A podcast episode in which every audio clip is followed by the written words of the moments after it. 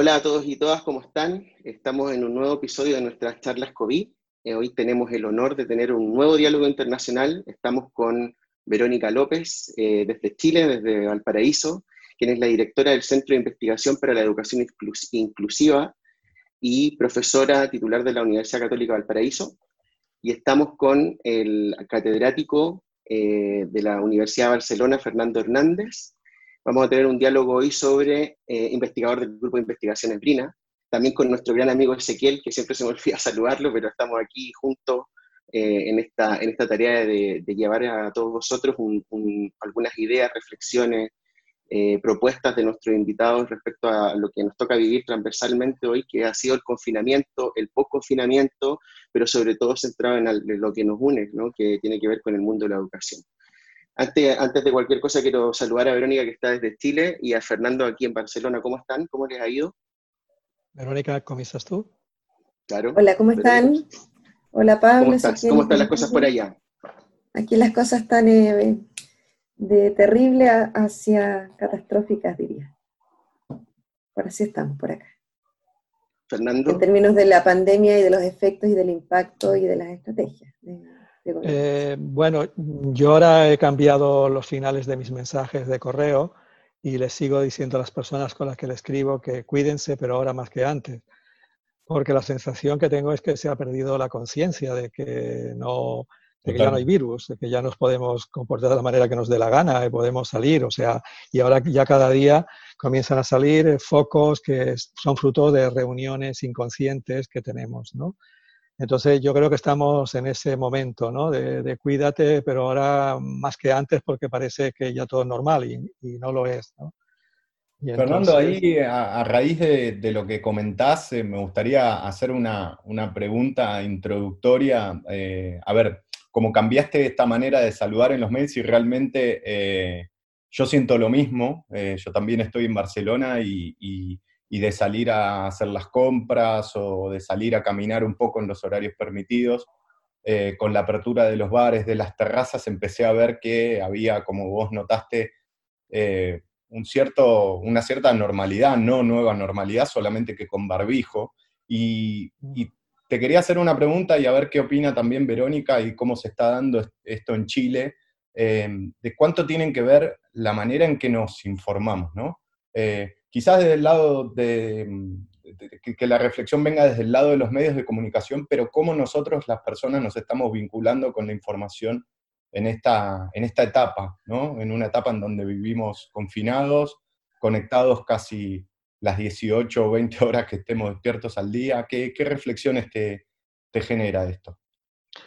Bueno, yo, eh, yo me permito, yo una de las cosas que he reflexionado mucho durante este tiempo es en la diferencia entre el norte y el sur. Cuando digo el norte y el sur me refiero al norte de Europa, porque bueno, en este caso a nosotros nos toca también estar en el sur, ¿no? Y yo creo que es la, la conciencia de responsabilidad o la conciencia de no responsabilidad. Y yo esto creo que es muy importante y yo no sé por qué, pero que así como durante la época de tener que estar confinado, y es que es una palabra que no me gusta nada tampoco, por lo que significa literalmente, pero era pues eso, lo hacemos porque nos lo dicen y porque tenemos miedo, pero no porque tenemos que asumir una responsabilidad. Ahora que nos han dicho, no, ya se ha acabado eh, lo que es eh, lo que estaba regulado y ahora cada uno debe ser responsable, esta idea de la responsabilidad no, lo, no la asumimos, ¿no? Y entonces, no sé, eh, tengo muchos intercambios. Pues, esta mañana, por ejemplo, estaba en un café y hablaba con la señora del café y ella, bueno, y compartíamos historia.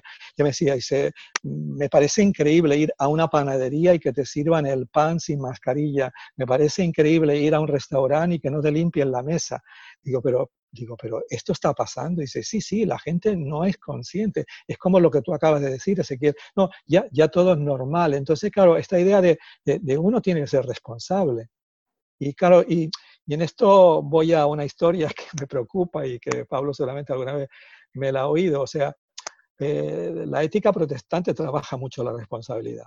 Y como la ética católica lo que trabaja es la culpa, pues ya hemos hecho el desplazamiento de la culpa y no hemos asumido la responsabilidad. Entonces yo, yo creo que estamos ahí y a mí lo que me preocupa muchísimo es el tema de, que no asumimos la responsabilidad. ¿no? Y entonces, no, ahora ya nos vemos con los amigos, ahora tal, pero, pero bueno, tenemos que seguir siendo responsables, pero siempre. Entonces yo creo que eso es lo que se pierde. Y luego cuando hablemos sobre la escuela mm, surge otro factor, ¿no? Pero yo de entrada pienso es esto, se, se, se elude la responsabilidad. Y eso es lo que, lo que me parece interesante. No sé cómo lo ves tú, Verónica. En nuestro caso tenemos una situación bien distinta, una por el clima, nosotros estamos entrando desde ayer al invierno, eh, pero en realidad tenemos una cifra de contagiados y de fallecidos donde no sabemos siquiera si, estamos, si hemos llegado o no al pique, todo pareciera que no. Eh, al día de hoy hay, eh, habían 3.000 fallecidos por COVID, pero el día viernes sacaron otra lista de los fallecidos con sospecha, en realidad son con diagnóstico médico clínico, solo que sin el PCR positivo, que suman 3.000 más. O sea, pasamos de 4.000 a 7.000 en un fin de semana. Y esto tiene mucho que ver con eh, el tema de la conciencia y responsabilidad. En realidad eso es lo que nos dice mucho el gobierno de Chile eh, actual, de que la gente no está acudiendo, no está como respetando las medidas de confinamiento. Eh, yo vivo en, Valparaíso y ahora aquí hay cuarentena obligatoria pero en realidad tiene mucho que ver uno con la desinformación, como les digo, todavía no sabemos cuántos contagiados y cuántos fallecidos hay realmente, lo que ha generado una incertidumbre muy, muy grande, que aumenta la desconfianza hacia el gobierno que ya venía instalada y en realidad hacia el poder político con el estallido social de Chile. Entonces eso se aumenta, por lo tanto, la, no cohesión social, que yo creo que son ingredientes que se ha tenido Uruguay, por ejemplo, estando también en el sur, eh, ha tenido otra, otro comportamiento social, ¿cierto? Siendo que entiendo que las cuarentenas allá eran más bien voluntarias, pero con otras condiciones de base. Nosotros acá, en vez de entregar las ayudas sociales y económicas, lo que hicieron fue una ley de protección de empleo que te quita el seguro de cesantía, lo usa por tres meses. Esos tres meses se, agotan este, este mes. Entonces, hasta la incertidumbre, bueno, entonces las personas las van a empezar a despedir y si las despiden ya no tienen seguro de cesantía. ¿Qué va a pasar? Y así, ¿no? O sea, suma y sigue, se genera una, estrategia de entrega de alimentos, pero los alimentos no llegan nunca. Por la desconfianza entonces, porque no lo depositan en una cuenta corriente que las personas pudieran sacar directamente. Em, entonces, eh, y por otra parte, sí es cierto que eh, en realidad las cuarentenas, por ejemplo, nosotros llevamos una semana exactamente, una semana, tres días, y al parecer la movilidad se redujo en 20%, o sea, muy, muy poco. Y eso te, viene explicado no solo porque la gente es inconsciente y responsable, sino porque tiene que ir a trabajar, porque acá hay un 40% de empleo informal, es decir, las personas venden ropa en la calle, ¿sí? y, si no lo hacen, no, no, hay, no hay comida. Entonces, claro, ante la disyuntiva de o como o, o, me, o me, enfermo, eh, y, y, además, por otra parte, hay muchísimo hacinamiento, es, es como que Chile aplicó estrategias de, de primer mundo, y eso también en el campo de educativo y se, se, dio cuenta, por lo menos el, gobierno, de hecho lo reconoció el ministro de Salud, Mañalit, que, que ahora fue, fue, reemplazado, que no se había dado cuenta de la cantidad de pobres que hay en Chile y el nivel de hacinamiento que realmente se existe. Y eso está concentrado, eh, por ejemplo, en los migrantes, que ha ido un aumento también en Chile. Creo que ese más bien es el contexto nuestro. A ver, yo eh, cuando escucho a Verónica me viene como todo un país de realidad, porque si bien yo llevo 11 años en, España, soy de Chile y estoy claro eh, con, con, el, con, la, con, la, vinculación, igual que Ezequiel, ¿no? con Argentina, con, ambos lados. Y, evidentemente pienso que, claro, con Fernando lo comentaba, nosotros estamos en una fase de, de, juzgar el tipo de responsabilidad civil con el que estamos actuando una vez que al parecer los, las cifras muestran que, que hay esperanza, ¿no? de sentir que podemos movilizarnos con algo más de libertad después de estos tres meses que han sido bien, bien estrictos. Pero claro, pensamos que en Chile y en Argentina el, confinamiento, si bien formal en Valparaíso comienza hace una semana, también todo el estado así como de alarma eh, eh, viene desde, desde también la misma fecha, casi a mitad de marzo, ¿no? Desde mitad de marzo que están con este tema de preventivo y ya si, si apuntamos un poco más, desde casi octubre, ¿no? Que Chile vive todo un escenario de, de cambio, de transformación. Les quiero preguntar a los dos, porque evidentemente los dos tienen una sensibilidad humana muy, muy evidente, ¿no? Y que la traen a, al propio campo de ese, de, ese, académico que representan, los conozco a los dos y se queda así. Em, ¿Qué puede quedar con esto? Tenemos cierto temor, cierta incertidumbre, cierta esperanza. Y yo sé que esta es una pregunta que Ezequiel me va a mirar y me va a decir, pero Pablo, esta pregunta la hacemos al final, pero es que yo después de escuchar a vosotros dos no puedo hacerle otra pregunta. ¿Qué, ¿Qué sienten? O sea, por ejemplo, acá con lo que tú has visto, Fernando, ¿vamos a hacer una sociedad mejor, más justa? Eh, o, todo esto, este discurso que hay de que, ¿cómo no nos hemos dado cuenta de que las desigualdades existían de antes? ¿no? Y que, que este discurso de que todo se agudizando, agudizado parece como la gran novedad. Y en Chile te pregunto lo mismo, Verónica, ya que venía todo esto desde octubre y ahora pasa esto. No sé, ni siquiera te lo pregunto, ¿qué sientes? ¿no? ¿Qué sientes con todo esto? ¿Hacia dónde vamos? Pues si responde Fernando primero para ir en ese mismo orden, genial. Eh, bueno, yo cuando acepté participar en este encuentro dije que no quería hablar sobre el futuro. Eso lo dije claramente, que no quería hablar sobre el futuro, ¿no? Porque, o sea, en esto me siento, eh, bueno, lo que decía, lo que dice el entrenador del Atlético de Madrid, ¿no? Hay que ir partido a partido. O sea, yo no, no me atrevo a lo que dice el Cholo Simeone, ¿no? o sea, hay que ir partido a partido porque es que no lo sabemos, es que cada día hay, un vuelco, cada día hay una cosa que marca la diferencia. Es decir, eh, oyes eh, a los médicos en los, en los, hospitales y dicen que ellos están cambiando las estrategias y las formas de trabajar, porque si viene una segunda oleada, pues ya no caer en las mismas cosas que, que se cayeron en el primero, ¿no? Bueno, eso me parece muy, muy importante que los médicos lo estén haciendo. Pero claro, eh, los médicos necesitan un apoyo y necesitan un apoyo de, de, infraestructura y de personal. Claro, este apoyo de infraestructura y de personal no está llegando. Hay una agenda muy clara sobre lo que hay que hacer, pero claro, yo no sé si se está haciendo. Es decir, mm, entonces, claro, y hay cosas que, que son para, para medio plazo. Entonces, mm, yo prefiero ir eh, haciendo análisis el día a día. Yo cuando, indudablemente, y este es mi punto de partida, ni vamos a ser mejor, ni vamos a pasar nada, porque no, no va a suceder, no va a suceder porque somos como somos y más en el contexto español estamos dentro de una lucha política muy fea, muy sucia y ahí eso lo va a impregnar todo. Pero también es cierto que los seres humanos no, no cambiamos con las catástrofes. Y esto la historia lo ha evidenciado. Ha habido algún colega que ha querido ser esperanzado y decir que de la este del siglo XIV salió el Renacimiento florentino, pero yo no, no, creo que vayamos a hacer un Renacimiento ahora. O sea, también estaban pasando otras cosas en aquel, en aquel momento, en el, en el 480, que no están pasando ahora. ¿no? Entonces, yo de verdad, Pablo, prefiero ir eh, partido a partido, prefiero ir valorando. Y ahora, eso sí, una de las cosas que me interesa es que se está generando, eh, quizás porque hay más tiempo para hacerlo, un tipo de análisis sobre lo social, que, es, eso sí que me interesa más. O sea, se están analizando cuestiones con otras herramientas que no se estaban analizando antes. Y eso sí que pienso que, puede ser muy, muy rico. O sea, se están generando un vocabulario para interpretar fenómenos más allá del COVID, ¿eh? o sea, de cambios sociales, situación del capitalismo, etcétera, que sí que los veo que son muy ricos y que ofrecen otro tipo de panorama, pero en el día a día pues bueno, en Cataluña ya estamos otra vez al casi el 90% de los coches en la calle. Eh, no sé, yo no, partido a partido, de verdad.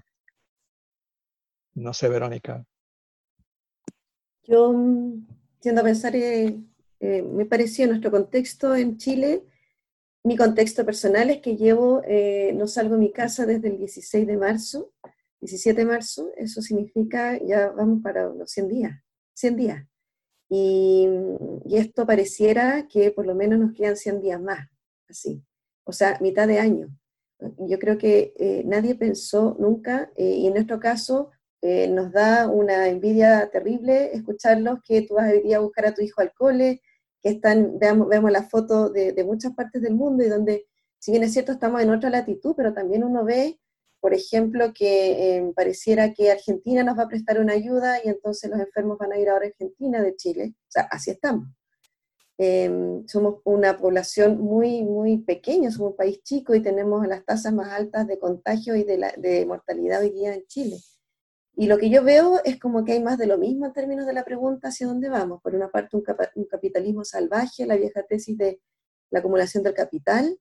Eh, les pongo un ejemplo, he sabido en las últimas semanas de compañeras mías de universidad que han hecho la estrategia de, porque ustedes saben que en Chile em, la gente generalmente contrata eh, apoyo doméstico y mm. que en general en las generaciones nuestras son de días, ¿sí? no, no es que las personas se queden a dormir, como lo hacían en la generación de nuestros papás pero he sabido de no pagos de las remuneraciones o que se pagaron solo un mes, pero en realidad dejaste a las personas abandonadas, o sea, sin, sin, sin posibilidad de, empleo ni de conseguir otro, porque ¿de qué manera vas a conseguir otro empleo en estas condiciones? Y ahora estamos escuchando de que eh, si bien el, sistema de salud repartió, juntó lo mixto, eh, o sea, de manera mixta, la salud pública y privada, y capturó entonces las camas críticas, sin embargo las clínicas privadas hoy día se está sabiendo de que en realidad le están garantizando un cupo de ventiladores mecánicos a sus clientes, a sus pacientes, a los que tienen, digamos, la, porque en Chile hay un sistema como bonificación adicional que, que, uno paga a ciertas clínicas y con eso te garantizan un servicio, independiente de este acuerdo que había. Eso, en fondo, tiene que ver con quien más tiene, más acumula eh, a toda costa. Por otra parte, también veo que se ha intensificado o se ha vuelto a ser más visible la vieja estrategia de la solidaridad económica como economía social autoorganizada de las bases de los territorios, las ollas comunes. Se han vuelto a activar muchas ollas comunes en el cerro donde yo vivo, por ejemplo. Eh, también el cabildo, el cabildo que se formó con el estallido social, ahora va a empezar también a ser olla común, porque, vamos, se necesita. Em, y también yo creo que esto tiene que ver con la, es como, corre como que corre en paralelo a un movimiento que ya se venía dando antirracista, lo que vimos en Estados Unidos y seguimos viendo, em, y en Chile eh, antipatriarcal, feminista, con las tesis y el colectivo de las tesis, que por otra parte eh, la semana pasada se supo que los carabineros de Chile, la policía, las denunció por em, em, amenazar su integridad, la integridad institucional de la policía. Así están las cosas. Por lo tanto, un poco más de lo mismo. Yo sí veo algunos como cambios interesantes que tienen que ver con eh, la conformación de una posición más política de los científicos en Chile. Porque una de las grandes tragedias, o sea, una de las grandes cosas que explica nuestra tragedia actual es que habiendo eh, excelentes científicos en Chile, residentes en Chile, y que trabajaron para la mesa social del COVID, eh, que formó el, el, gobierno, algunos de ellos se salieron por el no uso de la información que se estaba proporcionando desde el mundo científico y que el gobierno simplemente desestimó por optar por sus estrategias políticas de cuarentenas móviles. Eh, a, tal punto que hoy día hay una carta que ya llevaba 500 firmas de, de investigadores en que solicitaban la renuncia del ministro de Ciencia. En Chile tenemos eh, hace muy poquito, un poco más de un año, eh, un ministerio de Ciencia. Y entonces se le está pidiendo la cabeza a política, ¿no? La, como responsabilidad política al ministro de Ciencia, y yo creo que eso es, eso es importante. Em, a la vez vemos que hay unas defensas un poco, no sé, mira, me recuerdo un poco la dictadura, porque en la Academia Chilena de Ciencias sacó entonces una, una carta de apoyo en el principal diario de Chile, el Mercurio, eh, apoyando al ministro de Ciencias y diciéndole a la comunidad científica que tenían que ser todos muy unidos y entonces unirse a la causa de ellos, de apoyo al ministro. Y eso un poco uno lo recuerda, vamos, en el fondo si vamos a tener un debate académico, tengámoslo, ¿no? Y si, y si la ciencia se va a posicionar como un actor político, avancemos hacia allá. Lamentablemente hay algunos pasos, pero eso todavía no ocurre. Como ya ven, finalmente no los escucharon, los desestimaron. Súper interesante esto que, mencionás, Verónica, y, también me quedo un poco con, lo que nos contaba Fernando de, empezar a, vislumbrar ciertos espacios en donde quizás empiezan a aparecer ciertas eh, luchas políticas, digamos, o, politizar en algún punto eh, el gran abandono a nivel global que hemos tenido de la salud pública a través de políticas neoliberales pero llevándonos ya a, nuestro tema de la charla, que es la educación, que bueno, con Pablo venimos conversando ya hace tres meses con, distintas personas de, distintas partes del mundo, eh, y quizás de rebote viene como una cierta idea de, de poder tener una discusión política de lo educativo, ¿no? Venimos hablando de, la reivindicación de las escuelas, del sistema educativo, eh, de lo común, ¿no? Del sentido de, estas escuelas. Eh, pero como disparador para, escuchar sus reflexiones, me gustaría eh, recordar una, intervención que tuvo Aina Tarabini, una socióloga de, de Barcelona, que ella nos planteó que estábamos viviendo lo que ella llamaba una metáfora, que era estamos eh, en, una época de parálisis total, con una super mega crisis, sin embargo, en la educación hay como una idea de que todo tiene que seguir. ¿Cómo lo vieron este ustedes? Eh, en, términos generales, pero si quieren hacer un poco más de foco en, las escuelas o si no, en, la educación superior, pero esta metáfora de, la educación tiene que seguir. Eh, como podamos. Bueno, sí, un pasaje totalmente a lo virtual. ¿Cómo lo vieron esto? ¿Qué, qué, nos tocó a nosotros las personas que trabajamos en, el ámbito de la educación eh, con esta pandemia?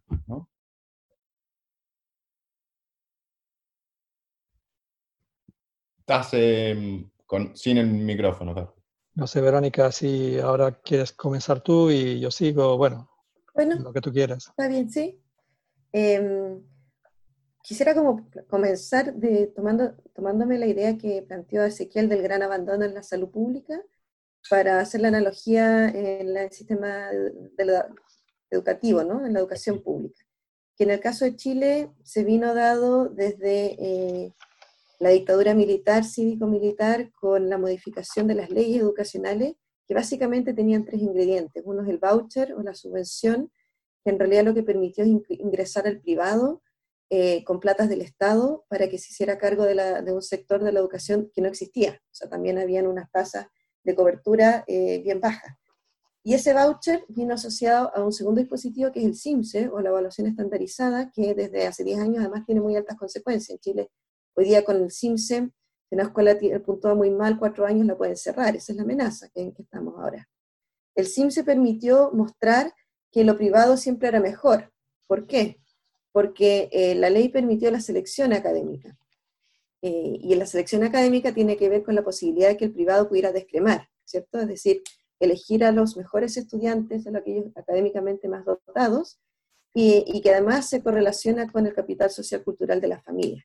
Entonces tiene finalmente, eh, teníamos un sistema por 30 años que terminó segregando, segregando, segregando el sistema a tal punto que no solamente aumentó el número de escuelas particular pagas en Chile, que hoy día es, en la mayoría de las escuelas en Chile son el 60%, eh, pasaron de la nada a 60% en 40 años, y, pero además eh, se mantiene el sistema de voucher, que es la subvención, que no es un financiamiento basal, o sea, las escuelas no reciben por ser escuela, reciben por número de alumnos matriculados y asistiendo. El sistema de voucher se mantiene hoy día, en pandemia, y ahí están discutiendo cómo van a generar un, pago a las escuelas si los alumnos no están yendo y cómo podemos generar entonces la evidencia de la subvención. Lo único que se modificó en Chile con la ley de inclusión del año 2015 fue la, selección, donde las escuelas particulares, ya sean particular pagado particular subvencionada, que sí podían seleccionar por crédito, por dinero, eh, empezaron a, a, ser impedidas de hacerlo. No es, no es total, porque hay algunas excepciones, pero en general el sistema tendió como a moralmente castigar el hecho de que la escuela pudiera seleccionar, porque conscientemente, y yo creo que esto fue un gran avance, la, como la sociedad se dio cuenta de la injusticia social que eso generaba y de la falacia del SIMS. Con eso voy ahora a la, parte de la pandemia. Cuando tú dices la educación tiene que seguir igual, eso lo ha dicho el ministro de Educación tal cual, así textual, muchas veces. En todas partes, lo ha dicho en el Congreso, lo ha dicho en los medios. ¿Y cuál es su razonamiento? Él dice, mira, Chile hoy día tiene un 1,4% de deserción, que en realidad es súper bajo. Claro, esa cifra muy baja esconde eh, desigualdades, como porque, por ejemplo, ese 1,4% se concentra entre un 30 a un 40% en las escuelas más pobres y en los estudiantes más pobres. Se concentra en los estudiantes con discapacidad, que hoy día en realidad llegan a octavo básico, casi no hay estudiantes que luego pasen a la enseñanza media, o sea, esa es una realidad pero igual sigue siendo bajo respecto a otros países de, nuestra región. Y la cifra que ellos eh, han estimado es que eh, esa deserción va, podría llegar o va a llegar al 5%, lo que significa 80.000 estudiantes que van a desertar del sistema escolar, que se van a desescolarizar y que eso es grave, y ahí estamos de acuerdo, es grave, y que eh, obviamente, nuevamente, eso eh, va a impactar de manera más profunda en aquellos estudiantes que ya se encuentran en riesgo de deserción, que son los estudiantes migrantes, los estudiantes de niveles socioeconómicos más, más pobres. Em, ahí tenemos temas también con las mujeres, eh, y en este caso con los, con los varones que van a entrar y de hecho están haciendo a la fuerza laboral, porque en realidad como si nosotros vamos a tener una cifra de contagio y de fallecimiento, eso afecta la economía familiar y eso afecta la posibilidad de los estudiantes de, ingresar. El problema está cómo lo están haciendo. Ahí hubo una mesa social del COVID, como les decía, eh, a mí me llamaron, participé en la estrategia de, apoyo al bienestar de las comunidades escolares. Entonces, junto con plantear una, estrategia de los tres niveles, una cuestión multinivel, que no sea solamente pensar que el psicólogo se va a hacer cargo de todo, porque es imposible, que hay que generar como un apoyo social, comunitario y pedagógico de base, que hay que eh, tratar la, la, flexibilidad curricular, la contención emocional, etcétera, pero que junto con eso hay que ser coherentes, como una coherencia a nivel sistémica, en que en realidad el gobierno debió haber suspendido la prueba CIMSE. Y recién la semana pasada, tras mucha, muchísima presión, llegamos a nosotros a participar de otra mesa, la mesa ampliada de educación, con los actores gremiales, las organizaciones de base, para apoyar el planteamiento de que en realidad el CIMSE seguía. El CIMSE seguía con toda esta catástrofe. No, los estudiantes primero íbamos a volver en mayo, y eso dijo desde el presidente para abajo, eh, se, le, se, le, echaron todo el mundo encima, ¿cómo vamos a volver en mayo? Bueno, si no es en mayo, fines de mayo. Eh, fines de mayo ya se empezaron a quedar callados porque en realidad las cifras ya no daban para más y, hasta, y, el ministro de Educación ahí dijo, vamos a volver cuando podamos volver. Todavía no sabemos cuándo, sabemos cuándo podemos volver. En el caso nuestro, los estudiantes llevaban dos semanas o una semana de clases, de clases presenciales. Y se han hecho esfuerzos ministeriales para que las clases continúen de manera remota, es cierto. Pero se hicieron con una visión como de conectividad total, o por lo menos mucho mayor del que realmente terminó siendo. Se generó una plataforma, eh, Aprendo en línea, eh, desde el nivel central. Esa plataforma en realidad es como, una, es como un depositorio porque los niños pueden descargar guías. Se generó un canal de TV educativo online que en realidad es eh, comprémosle las licencias a algunos programas chilenos, que algunos de ellos son, son cartoons, son mono animados, otros son más educativos. Y sí se generaron algunas impresiones de, de material que se llevaba a las escuelas, pero la impresión general es que no ha servido porque en realidad el nivel de conexión digital de las familias es muy baja. 40% no tiene acceso a Internet y de los que tienen en realidad es del celular de la mamá con datos móviles Em, que, si bien hay un convenio, por ejemplo, con las empresas de telefonía eh, para usar la prenda en línea, pero como les digo, la prenda en línea en realidad es solo para descargar, no le sirve al profesor para hacer las clases. Muchos profesores nos hemos dado cuenta que, eh, porque hay una gran gama entre las escuelas que en realidad solo envían las guías y esperan la respuesta y si no llegan no, no hacen nada, algunas que están muy, muy eh, como encaminadas, muy conectadas con las familias, y entonces se dieron cuenta que funciona el Facebook, entonces crearon un fanpage live y hacen las clases por el, por el Facebook. O mandan eh, pequeños audios por WhatsApp, que en realidad los WhatsApp no comen los datos móviles. Eh, y así, o sea, se, han estado generando estrategias, pero vienen de abajo arriba. Esas no vienen de arriba abajo, de arriba abajo es el aprendo en línea y la, la TV educativa. Lo que sí hizo el gobierno ahora fue eh, disminuir, la palabra es priorizar el currículum eh, identificando eh, objetivos prioritarios. Eh, redujo algo así como en un cuarto del currículum. Y, mm, pero, y eso yo creo que fue un apoyo para las escuelas que estaban también con la incertidumbre de, de qué de todo esto puede realmente pasar, pero sigue habiendo una lógica de rendición de cuentas detrás, donde se entiende que era también con fines del CIMSE, de poder evaluar el CIMSE. Como les digo, el CIMSE ya no va, va en formato muestral, que es lo que muchos académicos han insistido de que incluyo que en realidad el CIMSE debiera tener eh, como instrumento de evaluación de la política educativa, no tiene por qué ser censal, porque al ser censal para todas las escuelas, en realidad eso genera las consecuencias asociadas a la lógica rendición de cuentas, que es el ranking público, la amenaza de cierre, eh, y eso afecta mucho las posibilidades de avanzar como una educación integral, como la entiende la, la mayor parte de las personas, que, que, incluye em, pues, la posibilidad de poder aprender sobre la vida, ¿cierto? Como el informe de LOR, sería aprender a, hacer, em, y, reduce mucho el currículum focalizándolo en lenguaje y matemática para una prueba que es mucho peor que, que el PISA que tienen ustedes, porque en realidad es nacional, y al ser nacional esconde, no tiene cómo dar cuenta de las, de las em, situaciones específicas que viven los territorios y algunos grupos vulnerados en sus derechos, como los pueblos originarios, por ponerles un ejemplo, si los estudiantes responden en lengua mapudungún, eh, la respuesta es eh, puntuada con el puntaje más bajo, solo por el hecho de que quien revisa no sabe el idioma, eh, y así sucesivamente. Yo creo que eso es entonces, eh, sí, la educación sigue a como de lugar. Gran panóptico de Chile, Fernando. Bueno, eh, yo creo que alguien tendrá que hacer alguna investigación o tesis doctoral sobre el discurso que se ha generado en torno a la escuela. Aquí hablamos sobre todo de Cataluña, porque eh, dado que en España hay autonomías, pues hay algunos elementos que son comunes, pero otros no. Pero hablando desde la perspectiva de Cataluña, y así entiendo lo que Tabarini plantea, eh, hay que tener en cuenta que el primer mensaje fue el sentido de la escuela tiene que continuar, es la instrucción, la escuela como lugar de instrucción tiene que continuar.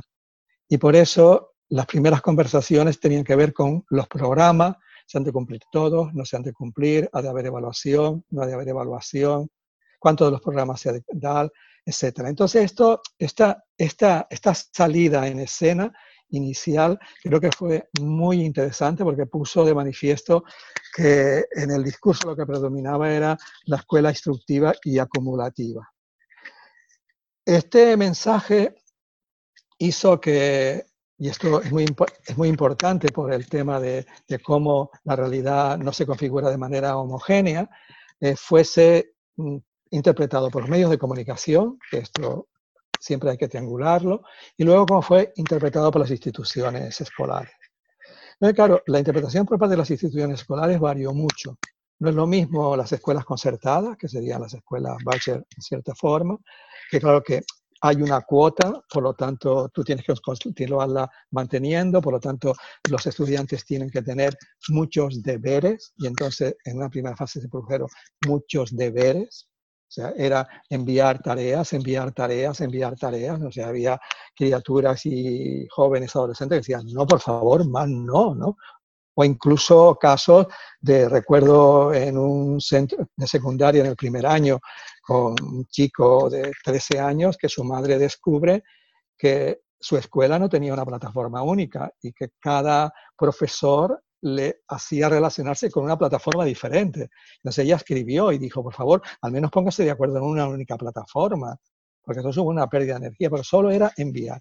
Esto fue una parte y fue un movimiento inicial, pero en las escuelas con que nosotros trabajamos, y son quizás eso, que, son escuelas que trabajan con poblaciones, con otro tipo de necesidades o de realidades, ahí lo que comenzó fue, no, la idea primera es el cuidado. La idea primera es el acompañamiento. La idea primera es saber qué te está pasando en tu vida. La idea es no llamarte para decirte qué estás haciendo, sino cómo te encuentras.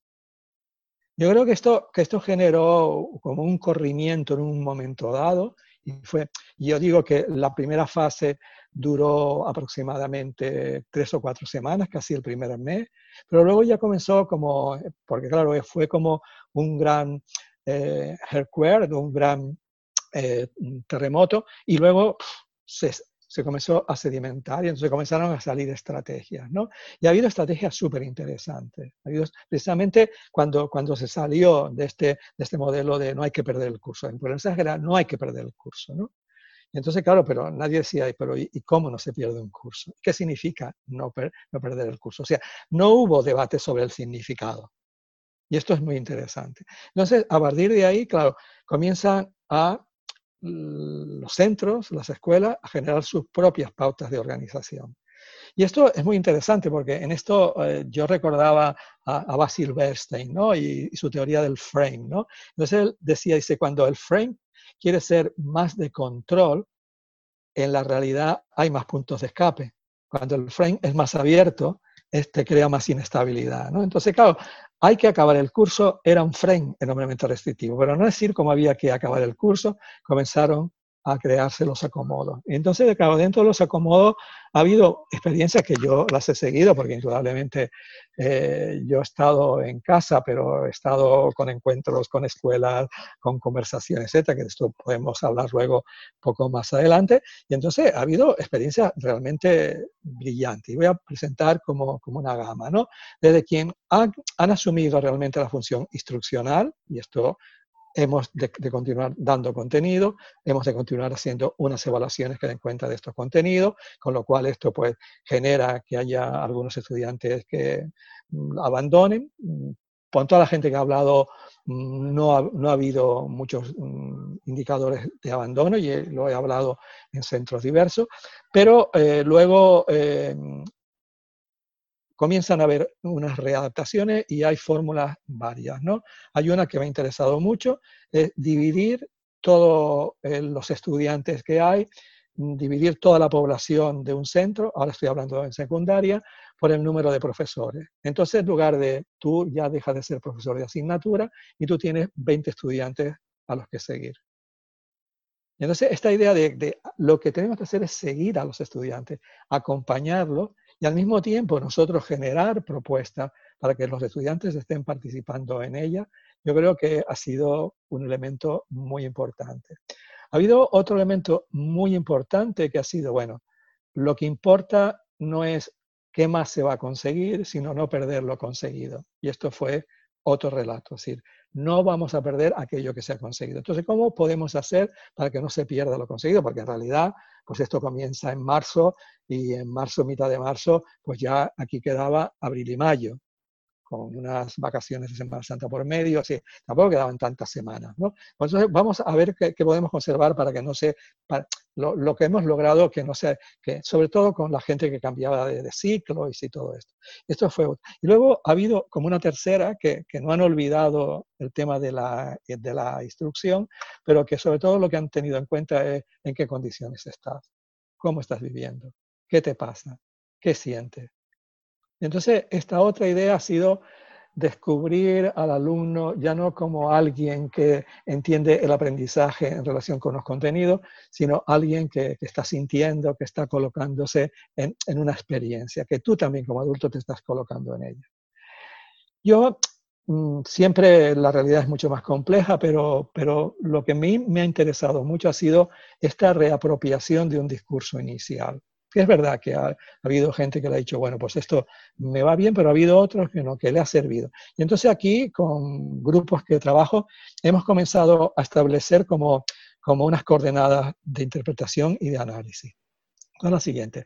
Los centros que ya tenían una estructura de funcionamiento colegial, una estructura centrada en la responsabilidad colectiva, han podido transitar por esta situación con bastante tranquilidad, porque simplemente ha sido hacer un ajuste. Los centros que se situaban más o en el voluntarismo o en la obligación han dejado que cada uno actúe a su manera. Por lo tanto, esto nos ha hecho plantear, en, concretamente en un grupo con el que trabajo, cómo la, la importancia de generar y, favorecer más la idea de los proyectos colectivos dentro de las escuelas, dentro de los centros, porque si estos proyectos son colegiales y son, esto va a permitir una flexibilidad. Y luego la segunda cuestión que hemos visto es los proyectos de vida de centro que ya estaban enfocados, estaban planteados en el alumno como protagonista, el alumno como motor, el, el alumno como alguien que, que tiene una responsabilidad en su propia acción, han funcionado y han hecho un proceso de adaptación con mucha más tranquilidad que aquellos centros donde el que tiene el control y el poder es el adulto, el suministrador de información es el adulto, etcétera, etcétera. Entonces, esto, esto también es algo que, que ha emergido y que ahora, pues bueno, en, en, una red con la que trabajo, nos gustaría poderlo sistematizar mucho más. Lo digo así como para, para mm, resumir eh, lo que ha sido muy rico y muy complejo y con muchas dimensiones. Sí, ahí, em, Fernando, con lo que decías último, me parece súper interesante, me parece que eh, a, cómo nos agarró la pandemia, quizás esos centros educativos en donde quizás habían privilegiado o implementado em, herramientas metodológicas o pedagogías o didácticas centradas más en, la experiencia del alumno y de la alumna. Eh, esto de aprendizajes significativos, eh, estoy de acuerdo, se han visto muchas diferencias y se, han visto experiencias en donde eh, ahí la virtualidad sirvió para seguir conectando, para cuidarlos. La idea de cuidado que, mencionaste me parece trascendental, y mismo un poco con lo que, con lo que decía Verónica de, bueno, de no comparar, pero sí poner quizás en, un plano de análisis a la salud con la educación como cosas públicas, me parece que ahí el concepto de cuidado eh, es, un puente súper interesante para, destacar y para, reflexionar, ¿no? Pablo. No, yo, eh, la verdad es que ha sido una pasada esta conversación porque son dos relatos con trayectorias, con cómo se, se han ido enfrentando a la, propia realidad los centros.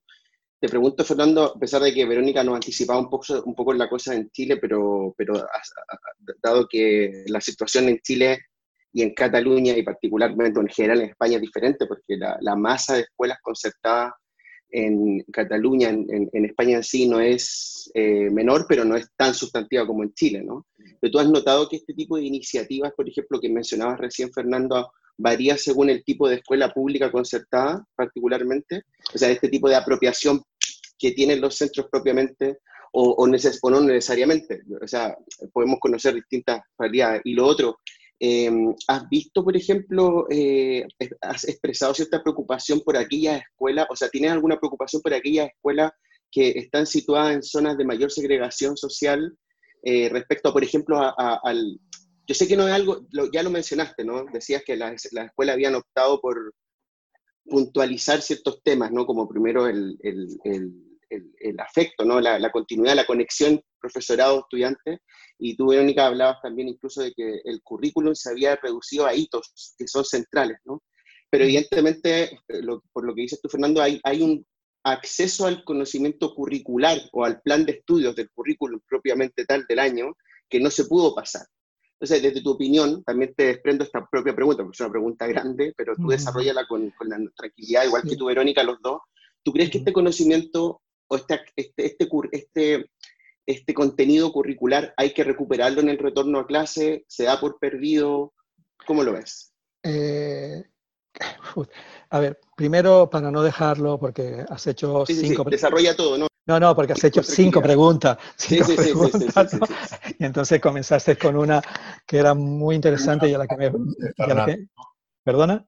Qué bueno que ya lo conoces a Pablo. Sí, sí, sí. No, y, era, una que, que, me faltan datos, ¿no? O sea, me, me, faltan datos porque, bueno, ya tú lo decías también, Pablo, la realidad del sistema educativo en Cataluña es muy compleja, hay muchas capas, no es lo mismo la ciudad de Barcelona que en los pueblos grandes o en... No es, no es lo mismo, ¿no? Y los seguimientos no tienen nada que ver.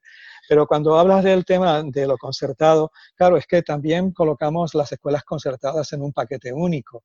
Y claro, y hay, hay mucho tipo de escuela concertada.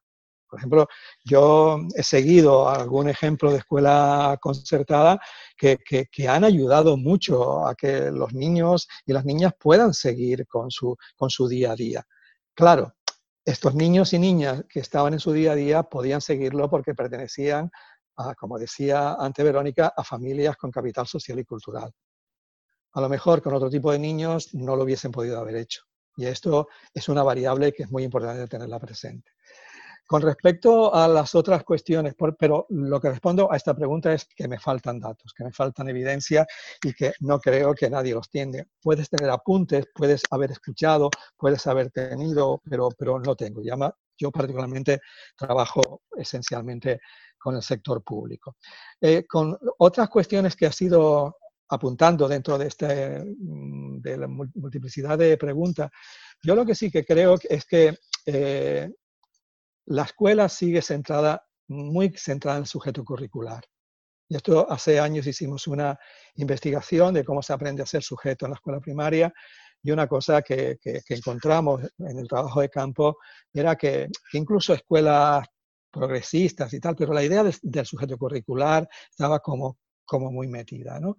Eh, yo el paso que he visto en las escuelas que atienden a otro tipo de población con, con, unas dificultades sociales, gente que una familia entera vive en una habitación, es que eh, los docentes que se han puesto otro tipo de mono, de, mono de trabajo, eh, han comenzado a adentrarse mucho más en el sujeto biográfico, que ya lo hacían dentro de los centros, pero ahora han dado un paso más que han comenzado a entrar en contacto con la familia. Y han comenzado a entrar en contacto con la familia, no que vienen a la escuela, sino que ellos salen al encuentro de la familia. Entonces, claro, es muy interesante, ayer lo hablaba con, una persona, dice, cuando llamas a, y esto es en una escuela muy complicada, o sea, casi el 90% es población gitana, con lo cual su accesibilidad y su seguimiento ha sido muy complicado, es una, una eh, instituto escuela, y entonces, claro, quien toma el teléfono siempre es el padre. El padre se lo pasa a la madre y después se pasa al chico o a la chica. O sea, por vez primera tú comienzas a tener un contacto directo con el padre y con la madre. Con un padre y con la madre que no viene nunca a la escuela. Y entonces tú comienzas a ver que, que, el móvil comienza a ser un lugar para relacionarte de, otra manera. Y, y entonces, claro, ahí se, se, empieza a generar otro tipo de relación y se comienza a descubrir que el sujeto biográfico no es el que se vincula con la escuela, sino que es el que se vincula con la vida. Y ahí comienza a plantearse algo que yo no sé si durará o no durará, pero hay un desplazamiento del sujeto curricular hacia el sujeto biográfico que me parece muy, muy interesante y que me encantaría que el paso siguiente fuese también colocarlo dentro de un sujeto político que redefine el sentido de la infancia y que redefine el sentido de la juventud. Pero esto eh, creo que nos falta un poco más de tiempo. Verónica. Sí, muchas gracias Fernando por eh, todo lo que has comentado, aprendí mucho. Eh, acá también estamos intentando hacer em, alguna sistematización de experiencias que hemos, venido mirando, de algunas escuelas con las que hemos trabajado, hemos ido trabajando. Yo quisiera poner el foco quizás como en la idea del aprendizaje organizacional de las escuelas, porque también conecto contigo en que eh, dependiendo de las condiciones con que las escuelas ya venían, en términos de sus formas de organizarse colectivamente o muy basada en el control, en el susto en nuestra casa, eh, por las presiones, como les digo, externas del SIMS y sus consecuencias. O sea, es muy fuerte para una escuela saber que siempre eh, sale puntuada en el ranking menor del SIMSE, no puedes salir de ahí y quizás en dos, dos, años más te van a cerrar. Esa es como la, la realidad que hoy día vive por el sistema de aseguramiento de la calidad. Y si es que no te van a cerrar, te van a disminuir el financiamiento por la ley CEP, que es un subsidio eh, adicional. Entonces, de verdad, el, tema de las presiones en Chile es muy, muy fuerte mm. y, genera que las escuelas se movilicen en función de eso y hay muy pocas que logran salir de esas, suelen ser las que les va un poco mejor o las que también hemos encontrado de frentón, como que bypasean el CIMSE porque dicen, nosotros, eh, eh, por ejemplo, las escuelas tipo reingreso, segunda oportunidad, ¿no? que reciben a todos los estudiantes que nadie quiere, entonces ellos dicen, ¿y quién más los va a recibir? nosotros en realidad eh, no, no, le hacemos caso a esta política. Mm. Eh, y, y cuando yo insisto en la idea del CIMSE durante pandemia, es que eso tiene muchos efectos performativos, subjetivos y colectivos para los profesores. Nosotros hemos insistido acá en que eh, en contexto de pandemia habría que haber bajado o todavía se puede bajar las presiones y aumentando los apoyos. Y en este contexto les, comparto, por ejemplo, que a nivel de la política, un programa que, es muy grande en Chile de salud mental escolar, el Habilidades para la Vida, estuvo a punto de ser cerrado, porque las autoridades entendieron que si como estaba la escuela cerrada, entonces esos apoyos no iban a hacer nada, había que redestinar, redestinar los dineros para otra cosa. Y en realidad hubo una campaña muy grande de la sociedad civil, también académica, organizada. Tuvimos un tuiterazo eh, un día domingo, eh, obligando finalmente al ministro a, recular y a reconocer que eh, no podéis cortar los apoyos en un contexto así. ¿sí? entonces eso es como el, el, panorama, no era y sigue siendo menos, eh, pero, pero al principio fue bien terrible. El tema del currículum acortado, eh, claro, uno eh, dentro de ese marco entiende que en realidad tiene que ver con que con la idea del sujeto curricular, o sea, que, sí, hay un currículum, es más corto, pero igual ese es el currículum. Y, al, al, final del año te vamos a evaluar a ti escuela en función de ese currículum. Y eso obliga nuevamente y genera las estrategias que no les permite a las a los escuelas en general poder emplear estas estrategias de cuidado, acompañamiento, de lo que importa es el niño, que lo que importa es que no se vaya y que lo que importa es no perderlo. Eh, pero a la vez hay un discurso paralelo de la deserción. Entonces ahí estamos. Lo que nosotros hemos visto en Chile, y, acá quizás respondiendo a tu pregunta, Pablo, en escuelas tanto municipales como particular subvencionadas, no es que sean, eh, no, es un marcador, yo creo, de la, que marque las diferencias, es em, como algunas estrategias interesantes, como son el, eh, diagnósticos autogestionados para saber cómo están los niños, si tienen o no conexión, cómo está la familia, si han perdido o no el empleo, em, que, los hizo, por ejemplo, el equipo psicosocial, conformado por psicólogo y trabajador social, que luego le devolvió a los profesores y los profesores tienen un listado entonces uno por uno para saber cómo están los estudiantes. El paso siguiente, empezar a contactarlos, pero ya con una situación un poco diagnosticada de cómo estaban en términos socioemocionales, sociofamiliares eh, y también eh, curriculares. Hemos visto casos, como les contaba, de conexión sistemática, cotidiana con los estudiantes uno a uno, y son esfuerzos grandes. Eh, hay, escuelas municipales que si el estudiante no llama, o sea, no, se conecta, entonces igual envían a alguien de, del apoyo psicosocial a las casas para poder ver cuál es la situación. Hoy día el Ministerio de Educación está insinuando, sacó una circular que em, recomendaba, eh, esto fue el jueves viernes, recomendaba que en el libro de clases los profesores fueran anotando cuál es la situación de cada uno de sus estudiantes, el colegio de profesores reclamó que no tenía la facultad para obligarle a hacer eso, etc. Todo se vuelve también muy político. ¿sí? Pero la idea yo creo que detrás es que tenemos que saber eh, quiénes son los estudiantes, estos estudiantes, cuál es su situación, dónde están para poder conectarnos. Hemos visto en varias escuelas una situación bien interesante en términos curriculares, que es el rediseño del currículum, eh, antes que el ministerio priorizara el currículum, porque eh, eh, empezaron a hacer uso de los ABP, de los aprendizajes basados en proyectos, de metodologías que nuclearizan los aprendizajes, entonces trabajan por proyectos, proyecto Valparaíso, el proyecto La Pandemia, juntan cursos, entonces interdisciplinario. Y claro, eso les ha ido funcionando, porque en, vez de mandar la guía, recibir cric, cric, silencio y en volver a mandar otra guía, empezaron a darse cuenta que las familias no tenían el tiempo, los niños se aburrían enormemente, entonces han empezado algunas escuelas a, rediseñar en lo que uno entiende que es algo, una metodología muy basada en aprendizaje basada en proyectos. Y como les decía, hay algunas escuelas municipales que están haciendo maravillas con eh, las TICs. O sea, unos Facebook que te mueren los videos que han subido y que además son tan, son tan entretenidos que cautivan a las familias. Y terminan las familias entonces mirando todos juntos el video, hacen unos canales, unos programas así, quédate en casa todos los viernes, todos los miércoles. Y eso acercado como a las familias, porque también yo creo que detrás está la idea de los fondos de conocimiento, o sea, eh, acercar el currículum a través del acervo cultural eh, y las necesidades de la familia, mucho apoyo, muchísimo apoyo a la alimentación de los estudiantes. Tenemos un problema grande con eh, alimentación. En Chile los niños reciben alimentación a través de Junaer. Se, se, permaneció eso, pero de muy mala calidad, según informan la mayoría de las personas.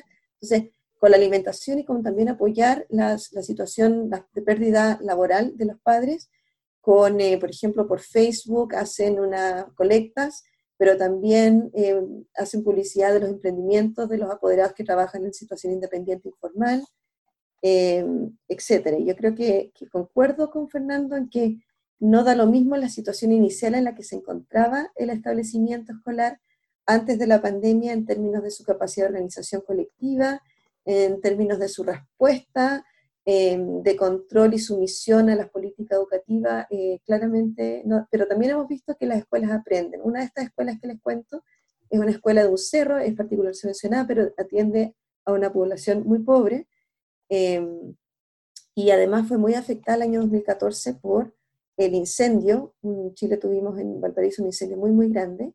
Cuando nosotros fuimos a apoyar a esa escuela en 2014, estaban bien devastados los profesores sin saber qué hacer. Eh, sí habían hecho visitas familiares, pero la sensación era como de parálisis.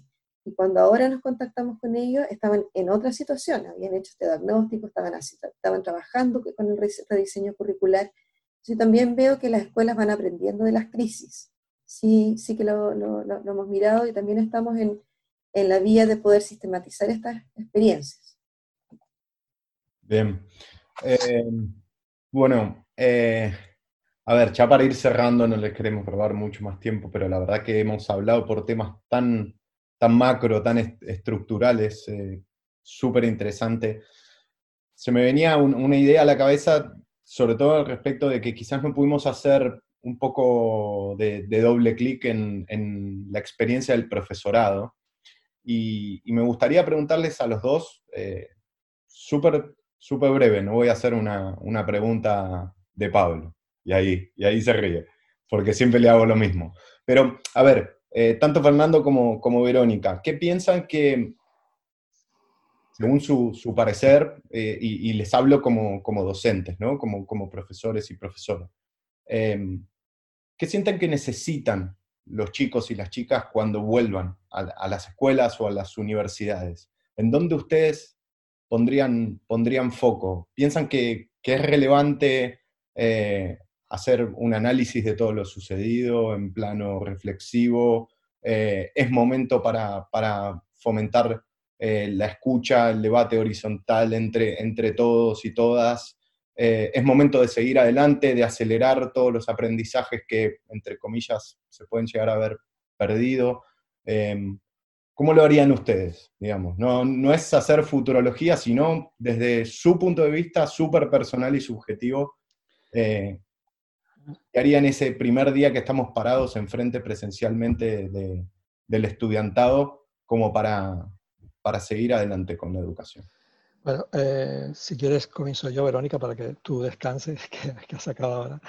Eh, bueno, yo ya comienzo a preparar la caja de herramientas para el próximo año y precisamente esta tarde, ahora cuando acabe este encuentro, pues me voy a encontrar con 15, 16 eh, maestros, profesoras, un poco va a ser balance del año y también pensar el año que viene. ¿no?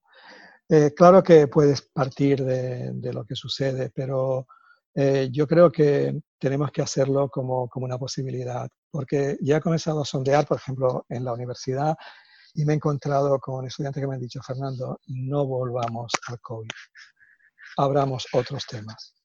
Mm. Eh, lo hemos vivido en nuestra propia, ahora ponernoslo a estudiar, no, no, mm, quizás demos una, una vuelta y entremos de otra manera. Por ejemplo, nosotros estamos comenzando a, reunir cosas relacionadas con el, el tema de, de, las estatuas, ¿no? Y todo lo que está pasando con las estatuas y demás, y esto qué significa y demás. Pero, pero una de las cosas que, que, que tengo es una profunda duda en relación a, a lo que puede, se puede llevar a la vida del aula. Yo lo que sí que creo que, y esto va a ser eh, indudable, eh, y al menos en la primaria esto es necesario, es eh, cómo habéis estado, cómo os habéis sentido, qué es lo que recordáis, qué ha sido de lo que no habéis hablado. O sea, recuperar e, en el inicio el afecto de lo vivido. ¿no? Y yo tengo una cierta mm, duda de que la experiencia del COVID no puede ser una experiencia de estudio hay que, hay que desplazarla hacia otro lugar. Y con respecto a la universidad, al, principio lo teníamos muy claro, incluso ya pensábamos y estábamos reuniendo material para trabajar la cultura visual en el COVID, y lo vamos a llevar, pero le vamos a preguntar a los estudiantes, porque pensamos que lo que no podemos es incidir en la saturación de algo que nos interesa para transformarlo en un interés. Y algo que siempre he comprobado en mi experiencia, tanto con la escuela como en la secundaria, con la universidad, es que convertir eh, temas que te afectan en temas de estudio es un mal recurso, es hacer trampa, es pedagogizar aquello que para ti es experiencia. Clarísimo. Verónica. Cuando tú comenzaste, Ezequiel, con la pregunta de cuál es la situación del profesorado, Ahí como lo primero que se me vino es eh, agobio y estrés. Eso es lo que están expresando los profesores. En Chile el 70% de los profesores son profesoras y entonces están además con los temas domésticos, muchos, em, con la situación también eh, patriarcal, ¿cierto? Donde en realidad la mujer también se lleva la mayor parte del trabajo doméstico. Entonces, eh, nosotros en el centro estamos haciendo algunos em, relatos de profesores y estudiantes, eh, donde les pedimos que se graben en video y lo puedan enviar, y también les hacemos la, la invitación de extensión por si nos pueden ayudar, porque la idea es luego hacerlo también de manera internacional, y lo que señalan los, profesores es agobio, esa es la palabra, estoy agobiada. Eh, termino trabajando muchísimas más horas, el teletrabajo es muy difícil y, tener que conectarme además con cada uno de los estudiantes no es algo muy fácil porque luego me quedo también enganchada emocionalmente con lo que me cuentan los estudiantes y cómo trabajo, cómo trabajo esos temas. Entonces, ante tu pregunta de qué necesitan los estudiantes, yo lo primero que se me vino como al corazón es que los profesores estén bien, eh, cuando estrujamos y exprimimos a los profesores con esta idea de que va a haber CINCE, igual va a haber CINCE, igual van a tener las consecuencias, pueden cerrar tu escuela, vas a tener la evaluación docente, que es el segundo tema que no hemos hablado, pero también en Chile todavía no han quitado la, evaluación docente con estas consecuencias. Em, las contrataciones, hay despido de profesores, em, no hay certidumbre con el tema de las evaluaciones ni de las promociones escolares. Em, no hay suficientes apoyos para los profesores. Yo creo que en el mundo como ideal, dentro de lo que es esta pandemia, tragedia, es mayor apoyo al, a, de verdad a los profesores y a su bienestar, eh, en serio, no una sobadita al lobo, sino que eh, generar políticas de bajar las presiones, aumentar los apoyos. Ahora, en relación a, eh, ¿por qué? Porque eso sabemos, nuestras investigaciones y las de todo el mundo siempre van indicando que en la medida que el profesor está bien, el estudiante tiene más posibilidades de avanzar en su desarrollo socioemocional y también en sus aprendizajes. Em, como al inicio de la jornada, yo me imagino, y creo que eso más o menos se está viendo, unas jornadas iniciales de lo que acá llaman la, contención emocional, eh, pero que no puede quedarse solamente en eso, tiene que luego eh, meterse dentro del currículum de manera de planificar también por ejemplo, no dejar de hacer los recreos, no centrarse solamente en lenguaje y matemáticas para el tema de las evaluaciones que, vengan. Ahora, lo que hay en Chile es que las organizaciones de, trabajadores de, educación, de madres y padres, eh, em, las asociaciones de padres y madres, tienen muy fuerte y muy clara y muy cohesionada la idea de que no vamos a volver, que lo que resta del año escolar no vamos a volver, y si el ministerio nos obliga a volver, nosotros vamos a boicotear y no vamos a volver.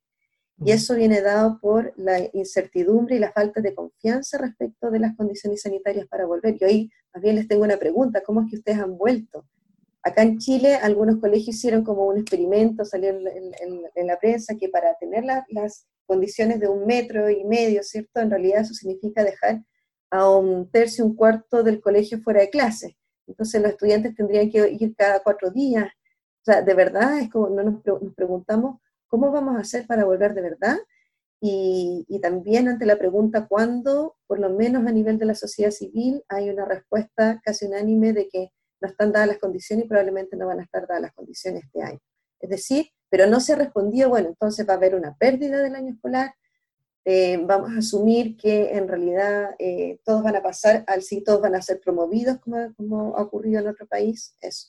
Y respecto al sujeto político, que me, me, pareció muy interesante la idea eh, que está detrás de cómo avanzamos de un sujeto curricular a un sujeto político.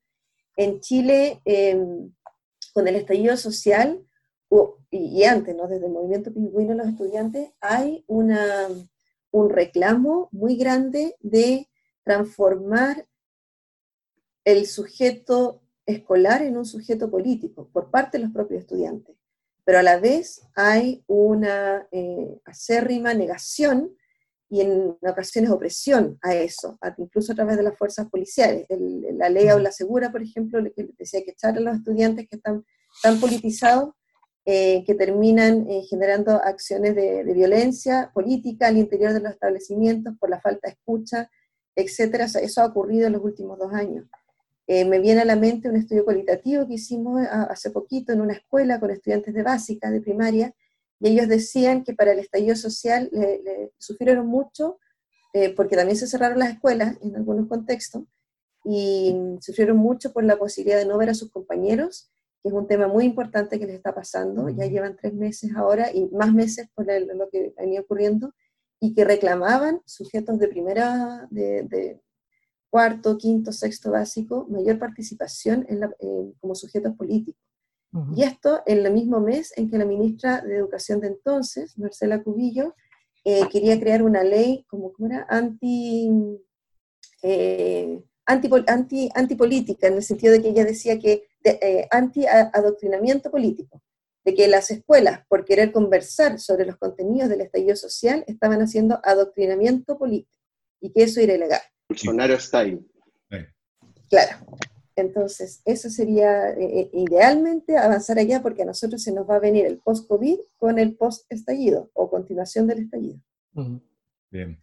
Bueno, Verónica, Fernando, la verdad ha sido un, gran placer. Esperamos que, lo hayan disfrutado ustedes también, que lo hayan pasado bien. Les hago esa, esa pregunta de compromiso. Sí, sí, sí. Ah, siempre, a ver, siempre pensar en compañía es muy rico.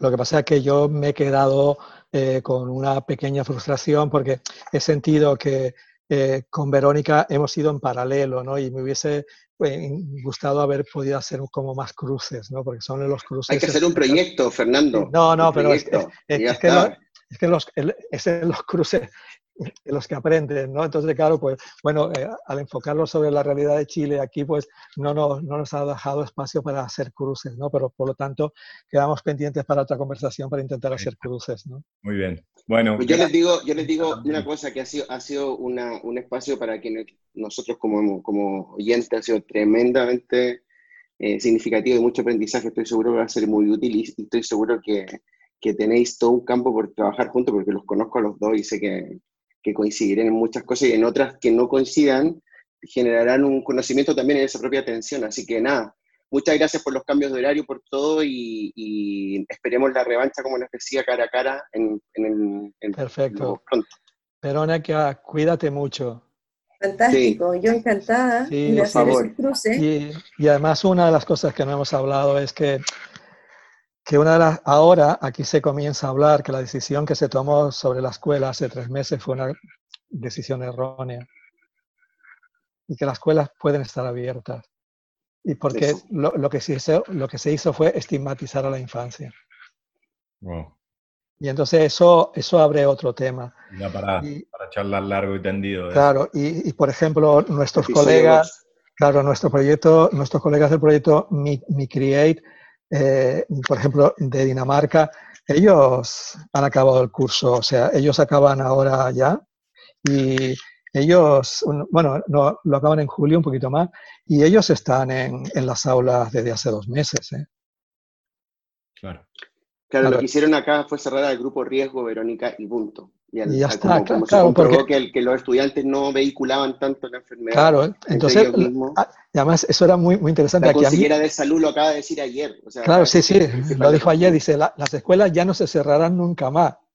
Claro, tú dices, tú dices, qué bueno, qué fuerte, qué fuerte. A ver, necesitamos otra reunión para analizar eso, ¿no? O sea, ¿cómo, cómo, cómo se llega a esa conclusión, ¿no? bueno, bueno vale. Un abrazo. Cuidados, mucho, gracias por la oportunidad. mucho, se da para, para otro tema total.